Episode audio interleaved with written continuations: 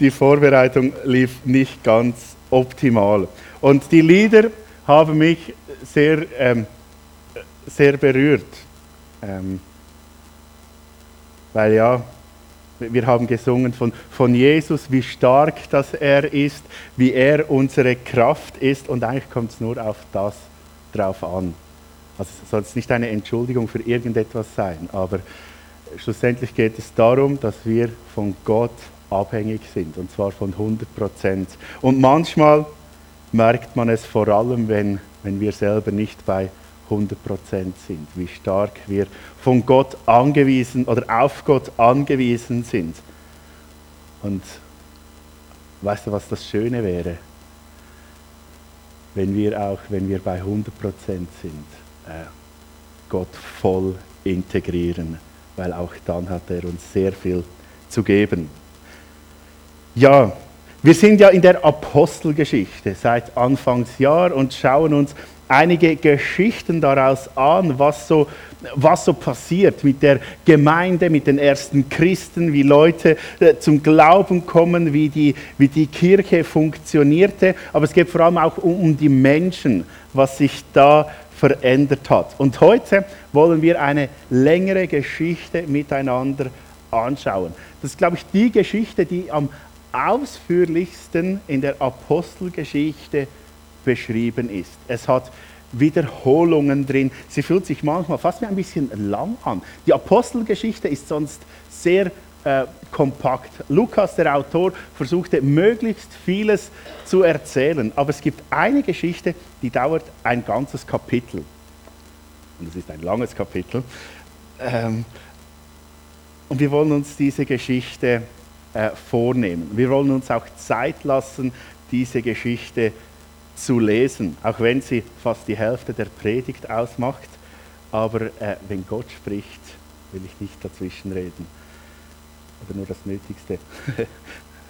Die Geschichte ist es wert, angeschaut und gelesen zu werden, weil es auch mit mir und dir etwas zu tun hat oder zu tun haben könnte. Wir tauchen heute in sechs verschiedenen Szenen ein. Und wir legen gleich los. Gut. Apostelgeschichte 10. Die, die ihren eigenen Bibeln nachlesen wollen, dürft das natürlich sehr gerne tun. Heute werden wir das ganze Kapitel 10 miteinander anschauen. In Caesarea lebte damals ein römischer Hauptmann, der Cornelius hieß, und ihm, Italien, äh, und ihm italienischen Regiment diente. Er war ein Mann, der den Gott Israels ehrte und sich mit allen, die in seinem Haus lebten, zu ihm bekannte. Er tat viel für die Armen und betete treu zu Gott. Dieser Mann hatte eines Tages gegen drei Uhr nachmittags eine Vision. Er sah deutlich, wie ein Engel Gottes bei ihm eintrat. Cornelius, rief der Engel. Erschrocken sah sich Cornelius auf und fragte, was willst du, Herr? Da antwortete ihm der Engel, Gott hat deine Gebete gehört und weiß, wie viel Gutes du den Armen tust. Deshalb schick ein paar Leute nach Joppe, sie sollen sich dort nach einem Simon Petrus erkundigen und ihn bitten, zu dir zu kommen. Er wohnt gerade bei dem Gerber Simon, dessen Haus am Meer liegt. Gleich nachdem der Engel gegangen war, rief Cornelius zwei seiner Diener zu sich. Außerdem einen Soldaten, der wie Cornelius dem jüdischen Glauben nahestand und zu seinem persönlichen Schutz eingesetzt war. Ihnen erzählte er alles, was er eben erlebt hatte und sandte sie nach Joppe.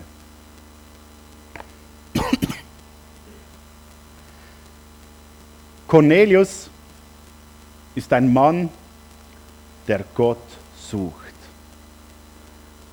Ein frommer Mann. Also das meine ich durchwegs positiv. Jemand, der Gott von ganzem Herzen sucht und versucht, ihm nachzufolgen. Ihm ist Gott wichtig. Nur er hat ein Problem. Er kennt diesen Gott noch nicht wirklich. Er weiß, der Gott Israels, der Gott der Juden, ist der wahre Gott, aber er hat noch keinen Zugang gefunden zu ihm, weil er nicht dazugehört. Er ist kein Jude. er ist ein Italiener, er ist ein Krieger, er ist ein Hauptmann, er ist reich, er hat vieles, aber er gehört nicht dazu und er hat nicht wirklich einen Zugang zu Gott. Vielleicht kennst du auch so Menschen oder vielleicht gehörst du auch zu, zu dieser Art von Menschen.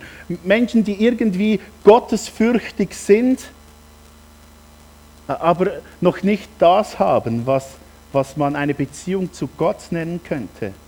Man hat vielleicht eine gewisse Ehrfurcht vor Gott, aber es fehlt das gewisse Etwas. Man weiß, was gut und was schlecht ist, aber es fehlt das gewisse Etwas. Gott ist irgendwie noch weit weg. Man versucht zu ihm zu kommen, aber schafft es nicht. Dann hat er diese Vision.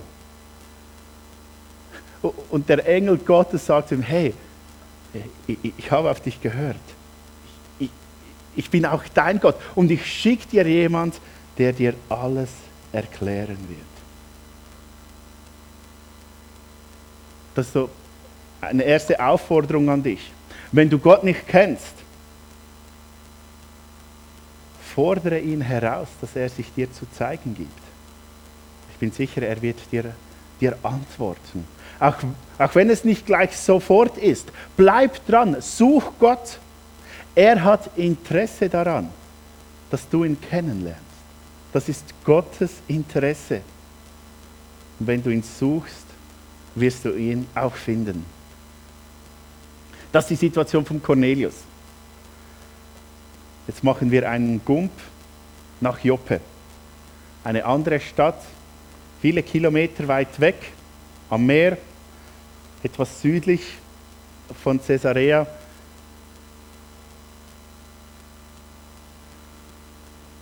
Da sind wir bei Petrus.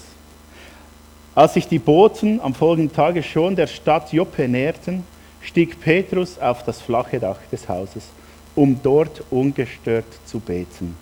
Es war gerade um die Mittagszeit. Und Petrus, Petrus bekam Hunger und bat um etwas zu essen. Während man seine Mahlzeit zubereitete, hatte er eine Vision. Petrus sah, wie sich der Himmel öffnete und etwas herabkam, was wie ein großes Leinentuch aussah. Es wurde an seinen vier Ecken zusammengehalten und so auf die Erde heruntergelassen. In dem Tuch waren alle möglichen Arten von vierfüßigen Tieren und Kriechtieren, aber auch von Vögeln. Alle diese Tiere sind für Juden unrein und dürfen deshalb nicht gegessen werden. Dann hörte Petrus eine Stimme, die ihn aufforderte, Petrus, steh auf, schlachte diese Tiere und iss davon. Niemals, Herr, entgegnete Petrus, noch nie in meinem Leben habe ich etwas Unreines oder Verbotenes gegessen. Da sprach die Stimme zum zweiten Mal zu ihm. Wenn Gott etwas für rein erklärt hat, dann nenne du es nicht unrein.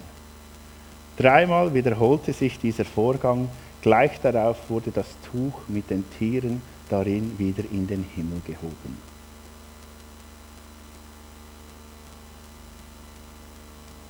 Das ist schon ein sturer Mann. Hä?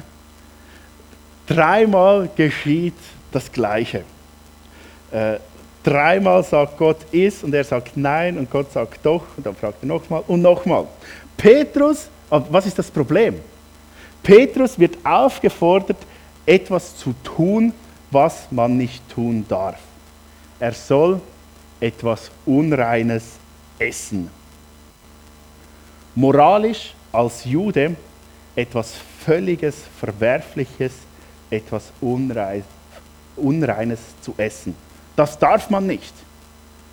Ein strenggläubiger Jude würde lieber verhungern, als etwas Unreines zu essen. Das ist Sünde. Das bedeutet Ausschluss, Verstoßung, bedeutet, dass man die Gegenwart Gottes verliert. Das war etwas Furchtbares. Wenn ihr in den Mosebüchern lest, hat das so ganze Kapitel voll, gell? Was, was sie essen durften und was nicht. Ein, ein, ein riesiges Ding. So viele Sachen waren unrein und sie durften es nicht essen.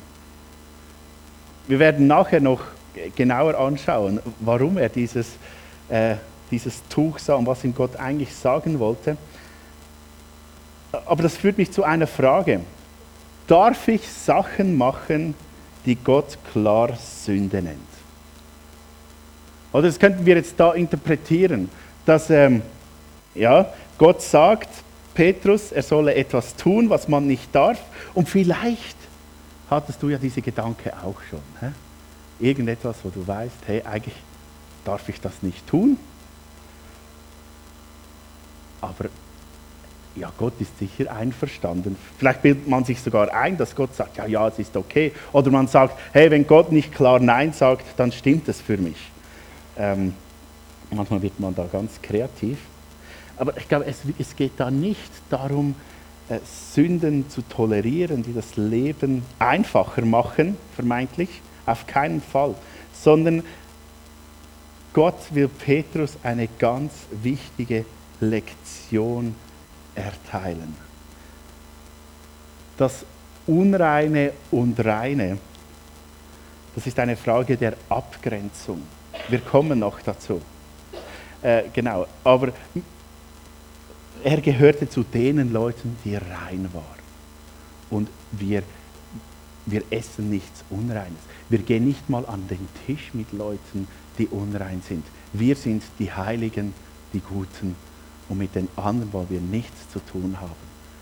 Oh, Gott sagt in dieser Geschichte, sagt, hey, nein, du kannst auch mit anderen Leuten Tischgemeinschaft haben. Du kannst mit anderen Leuten Gemeinde sein. Das sehen wir im nächsten Abschnitt. Petrus ist doch lernfähig. Petrus verstand nicht, was diese Erscheinung bedeuten sollte.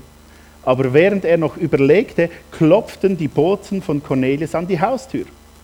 Sie hatten sich bis zum Haus von Simon den Gerber durchgefragt. Wohnt hier ein Mann, der Simon Petrus heißt? erkundigten sie sich. Petrus dachte noch immer über die Vision nach, als der Heilige Geist zu ihm sprach. Hör zu, unten sind drei Männer, die zu dir wollen. Geh hinunter und reise mit ihnen. Du brauchst keine Bedenken zu haben, denn ich habe sie gesandt. Petrus ging hinunter. Ich bin der, den ihr sucht, sagt er. Warum seid ihr hierher gekommen? Sie erwiderten, der Hauptmann Cornelius schickt uns. Er ist ein rechtschaffender Mann, der den Gott Israels verehrt und von allen Juden hochgeachtet wird. Durch einen heiligen Engel erhielt er von Gott den Auftrag, dich in sein Haus einzuladen und darauf zu hören, was du ihm zu sagen hast. Petrus bat die Männer hinein und sorgte dafür, dass sie etwas zu essen bekamen und bei Simon übernachten konnten. Bereits am nächsten Tag brach er mit ihnen nach Caesarea auf, wobei ihn einige aus der Gemeinde von Joppe begleiteten. Als sie am folgenden Tag dort ankamen, wurden sie schon von Cornelius erwartet. Er hatte seinen Verwandten und engsten Freunde zu sich eingeladen. Noch bevor Petrus das Haus betreten hatte, kam ihm Cornelius entgegen und warf sich ehrerbietig vor ihm nieder. Doch Petrus wehrte ab. Steh auf, ich bin auch nur ein Mensch, und half ihm wieder auf. Während sie noch miteinander redeten, betraten sie das Haus. Petrus sah die vielen Menschen, die auf ihn warteten.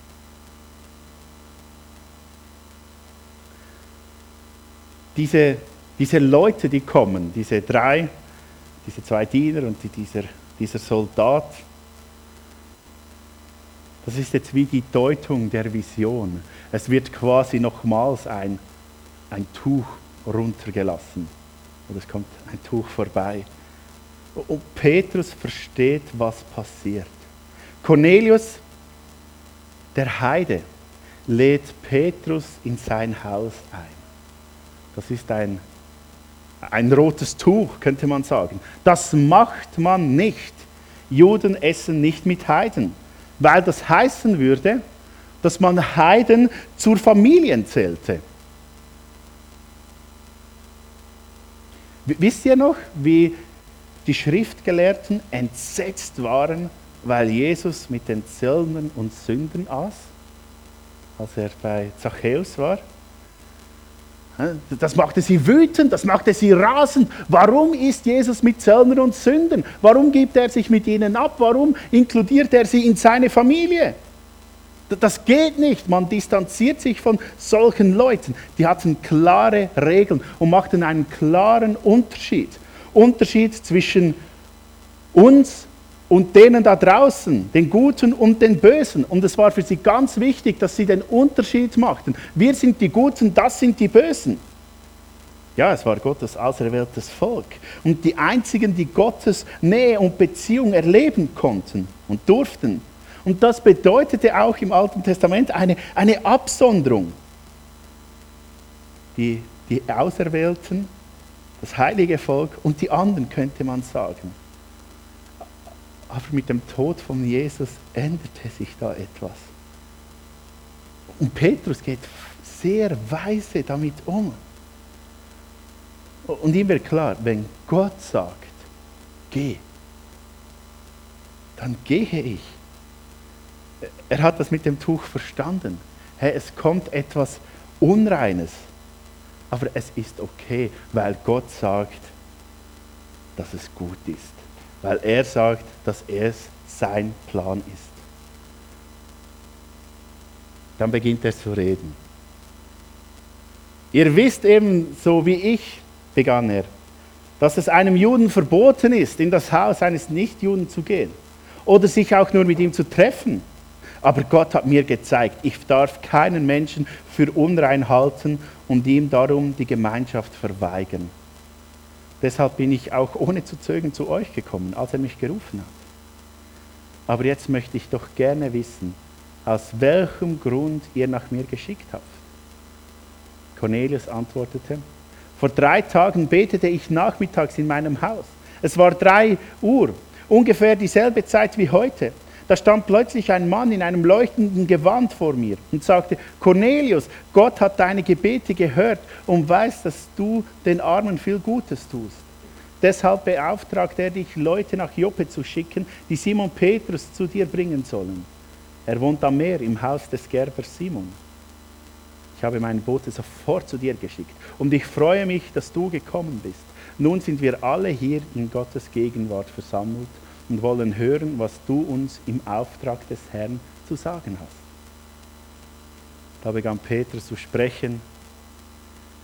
Jetzt erst habe ich wirklich verstanden, dass Gott niemanden wegen seiner Herkunft bevorzugt oder benachteiligt.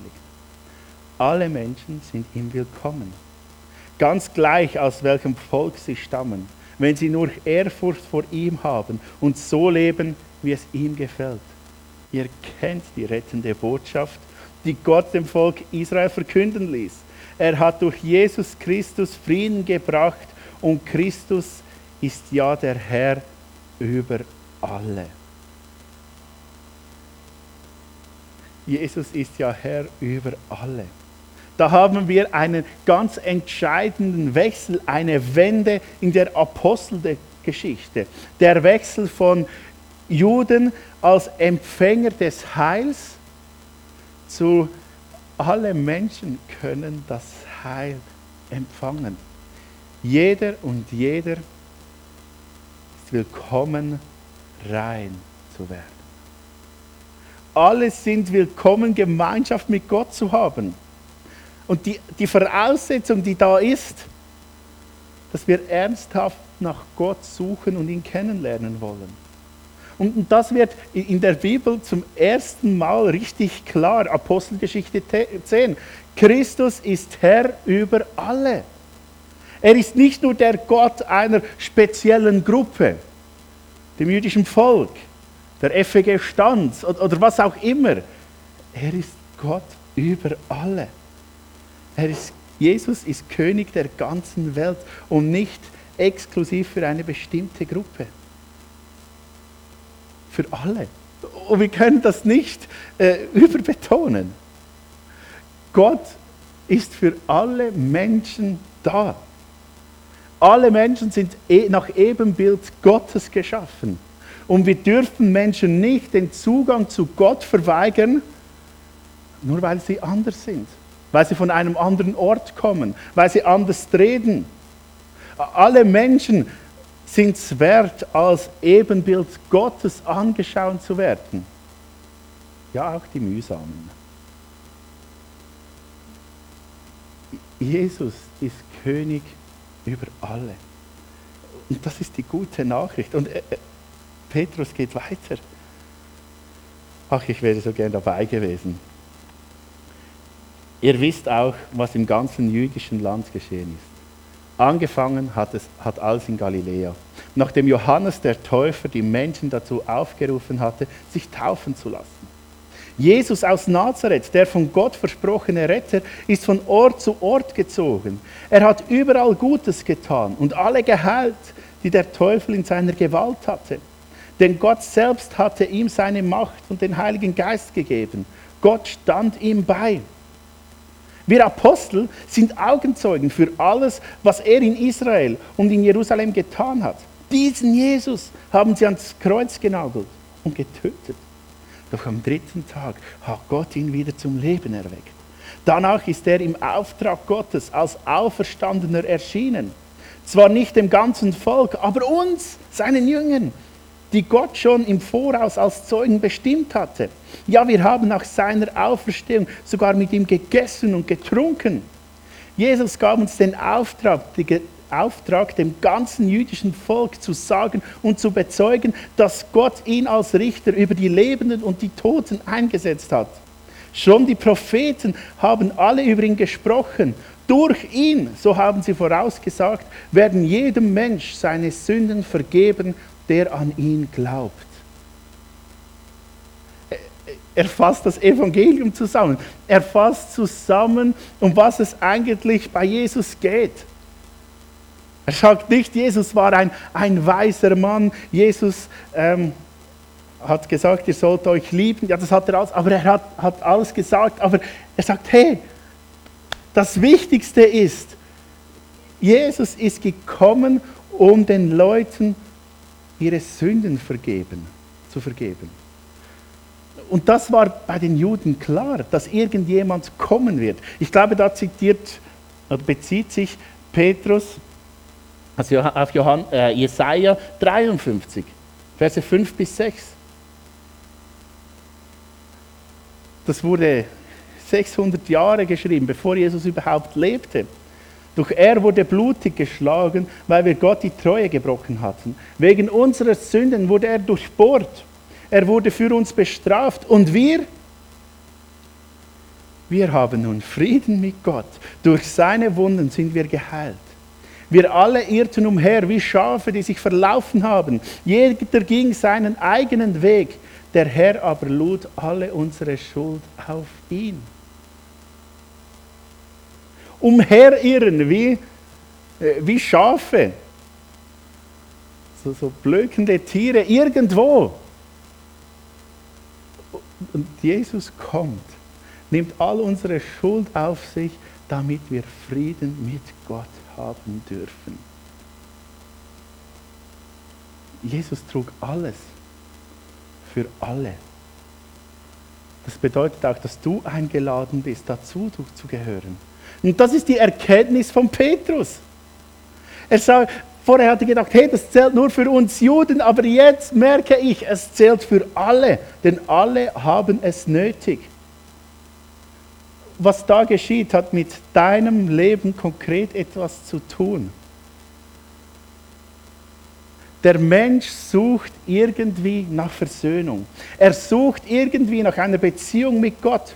Er wünscht sich rein zu sein. Er wünscht sich gut zu sein. Er wünscht sich angenommen zu sein. Er, er wünscht sich kompromisslos geliebt zu werden. Ich glaube, das wünscht sich jeder Mensch. Und ja, wenn man auf die sozialen Medien oder so geht, merkt man, wie, wie Leute das wollen, richtig süchtig sind danach. Hey, ich will geliebt sein. Ich will endlich, dass mich jemand liebt, dass endlich jemand meinen Wert anerkennt. So gehen wir durch die Welt. Aber hey, das kann dir niemand geben, außer Jesus.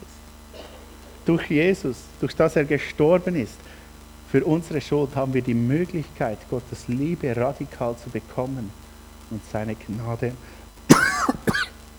und seine Gnade zu erhalten. Es geht nicht darum, das du in deinem Leben getan hast, wo du herkommst,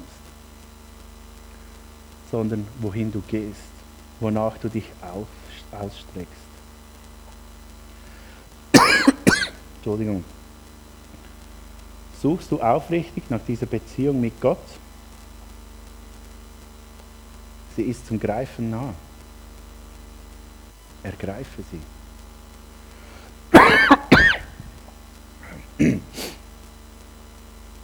Ergreife sie. Jesus ist findbar. Jesus spielt kein Versteckis. Jesus hat nicht irgendein Hindernisparcours aufgebaut und schaut, wer es mal äh, schafft bis zu ihm. Oder manchmal stellen wir uns vor, so Gott baut einen moralischen Hindernisparcours und die, die die Glaubensprüfungen bestehen, die mit Ausdauer durchkämpfen, die können bei Jesus sein. Das sind die Guten. So stellen wir uns manchmal Gott vor. Aber er ist nicht so. Er ist wie Robin. Danke. Danke vielmals. Ja, hast du eingeübt. Jesus ist wie, ja, wie Robin. Er schaut nicht, schafft er es oder schafft er es nicht. Wie schlägt er sich? Hm? Wie ihr alle. Nein, nein. Sondern er sagt, hey, ist okay, ich bin für dich da. Jesus ist der, der in, in den Hindernissen deines Lebens mit dir mitkommt. Er wartet nicht am Ziel, sondern er geht mit dir mit. Die einzige Frage ist, willst du ihn dabei haben oder nicht? Willst du, dass Jesus neben dir steht oder nicht? Das ist die Frage. Und ich möchte dich so von Herzen einladen, dass du Jesus einlädst, mit dir zu gehen. Und dass es dir bewusst ist. Und ich rede da nicht nur zu Leuten, die, die, die noch nicht viel mit Jesus anfangen können oder noch nicht sich neu nach ihm ausgerichtet haben. Manchmal passiert es auch Leuten, die schon Jahrzehnten mit Jesus unterwegs sind und immer noch das Gefühl haben, ich muss Gott irgendwie beeindrucken, ich muss irgendwie, ich muss irgendwie versuchen zu zeigen, dass ich es schaffe. Du musst nicht. Lade Jesus ein, Teil deines Lebens zu sein. Es geht noch weiter.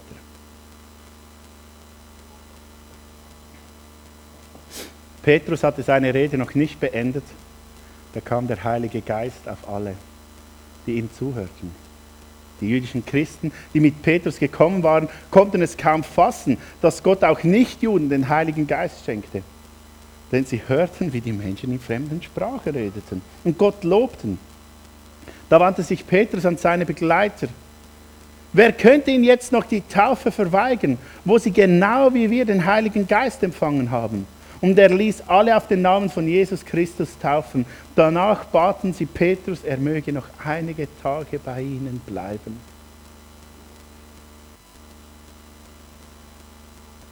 Und ich glaube, bei diesem Abschnitt redet Petrus vor allem für die Kirche. Oder? Wir haben am Anfang gesehen, die Leute aus der Gemeinde in Joppe sind mit ihm mitgegangen. Er war nicht alleine. Und dann, sie kannten solch eine Erweckung. Und jetzt plötzlich sehen sie, oh, bei den Heiden funktioniert das ja auch. Sie haben ja genau den gleichen äh, Heiligen Geist. Bei ihnen hat es genau die gleichen Auswirkungen wie bei uns. Und da stehen wir an einem Punkt, wo wir uns als Kirche auch eingestehen müssen. Jesus steht nicht am Ende eines Hindernisparcours und schaut mal, wer sich durch die moralischen Hindernisse und die Glaubensprüfung und Ausdauer durchkämpfen kann. Jeder ist willkommen. Jede Person hat seine Daseinsberechtigung die Jesus suchen. Und ich glaube, da müssen wir als Kirche ganz fest aufpassen, dass wir an andere Menschen nicht den höheren Anspruch auferlegen als an uns selbst. Gell? Das Evangelium gilt für die anderen genau gleich wie für mich und dich. Und wir kommen alle aus verschiedenen Hintergründen, haben verschieden viel über Jesus und Gott erfahren und erkannt. Und wir alle laufen Stück für Stück auf Jesus zu. Ich für mich habe mir zum Ziel gesetzt, immer besser und ganzheitlicher Jesus verstehen und lieben zu können. Auch ich bin auf einem Weg zu Gott hin. Ich will ihn immer mehr erfassen. Und ich hoffe, dir geht es gleich. Und auf der anderen Seite habe ich auch das Ziel, anderen Menschen den Weg zu ebnen, dass sie es auch können. Und das ist die Aufgabe von uns allen, Schritt für Schritt hin zu Jesus.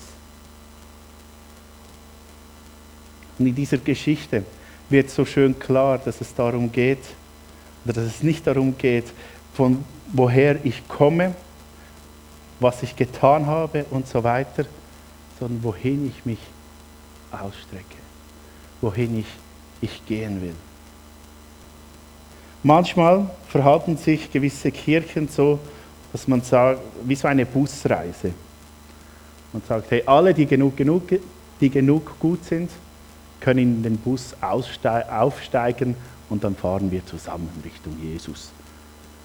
Und jeder, der den Eintritt bezahlt, sei es moralisch oder mit einer genug hohen Spende, was auch immer, die dürfen dabei sein. Aber so funktioniert Kirche oder Gemeinde nicht. Wir sind vielmehr eine, eine Wandergruppe. Jeder kann dazukommen und Richtung Jesus mitlaufen. Und ich wünsche mir, dass dies wirklich so zum, zu unserer Gesinnung wird. Und wir wollen das gemeinsam im Abendmahl zum Ausdruck bringen. Wir wollen jetzt zusammen das Abendmahl nehmen. Das Abendmahl, was Jesus eingesetzt hat, kurz bevor er gestorben ist, wo er seinen Jüngern sagte, hey, er, er nahm das Brot, brach es und sagte, das ist mein Leib, das ist mein Körper, den ich für euch hingegeben habe. Dann nahm er den Kelch, den Wein und sagte, das ist mein Blut, das ich für euch vergossen habe. Tut das zu meinem Gedächtnis, sagt er dann. Also denkt daran, wer euch wirklich reinmacht.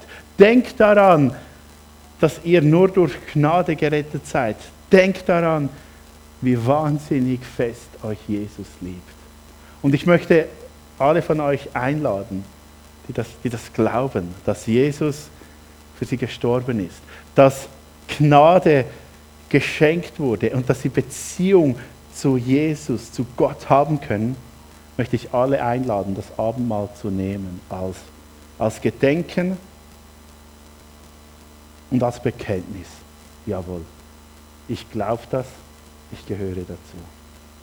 Ich möchte noch beten.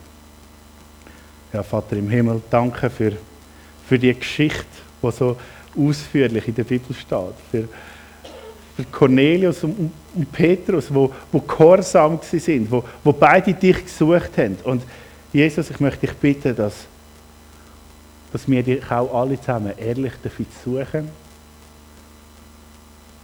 und dass du vor allem du uns zeigst, wer du bist, wie du, wie du bist.